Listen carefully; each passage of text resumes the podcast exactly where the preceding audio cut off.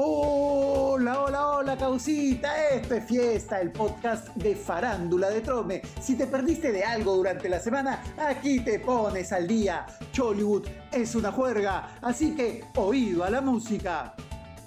Agárrense, porque esta semana el podcast viene más sazonado que todas las generaciones de burracos en la patronal por los 25 años en la tele de Magali. ¡Salud, salud! El juergón empezó a mediodía y duró hasta más de las 10 de la noche, con harta comida, trago y chelas, como todo rumbón que se respete que vengan más ampais. Así que la nueva promoción de Urracos y Chacales siga con las pilas puestas y no va a cher. Y el que se ha caído todito, se ha chorreado, es el pelotero más farandulero de todos los tiempos, Uchungo Yáñez. Ha pasado de tener una imagen de soltero conquistador a inofensivo gatito. Y es que según palabras de Mónica Cabrejos, el ex futbolista es altamente inofensivo. ¿Qué cosa? Además es altamente inofensivo. Ese día que durmió en mi casa ni arrugó las sábanas, imagínate. El tiro le salió por la culata al buen Puchungo, que por querer dárselas de bacán, dijo que compartió cama con Sara Manrique y Mónica Cabrejos. Y Mónica le respondió que sí, pero que fue hace muchos años que solo vieron películas y que Puchunguito es como la vacuna post-COVID, ni se siente. Ahora Puchungo ha declarado en una entrevista exclusiva para Trome, que tiene varios colegas que están al debe en el tema, que tendrían que pasar por el microscopio. Alfonso dice que solo está esperando que lo vacilen para tirarle dedo. No, pues, eso ya es piconería. Y esperen, esperen, en unos minutitos más sale calientito nuestro pan del horno, la pepita de la semana. No se la pierdan, solo en un ratito más, no desesperen. Quienes ya están entrando de a pocos en el maravilloso mundo de Chollywood.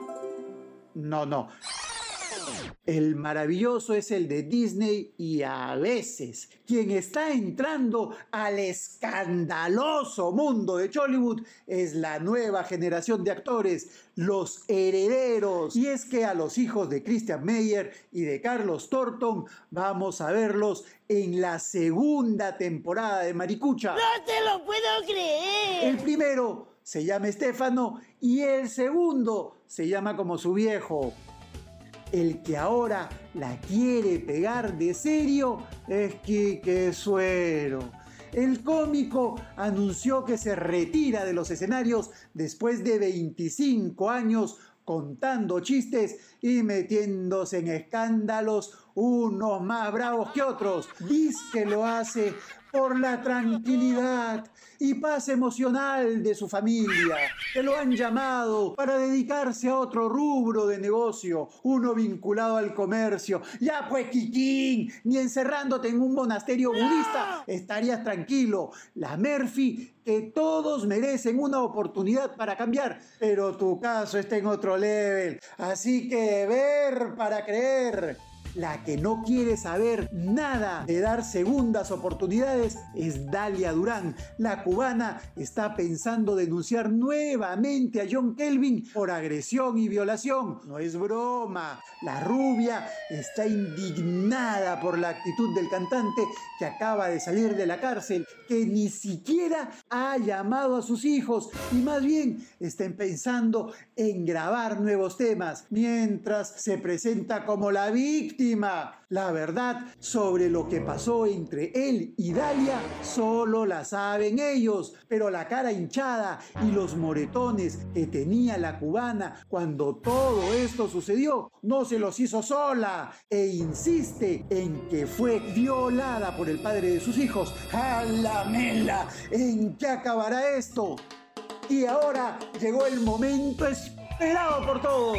Aquí está la calientita, la pepita. A ver, a ver.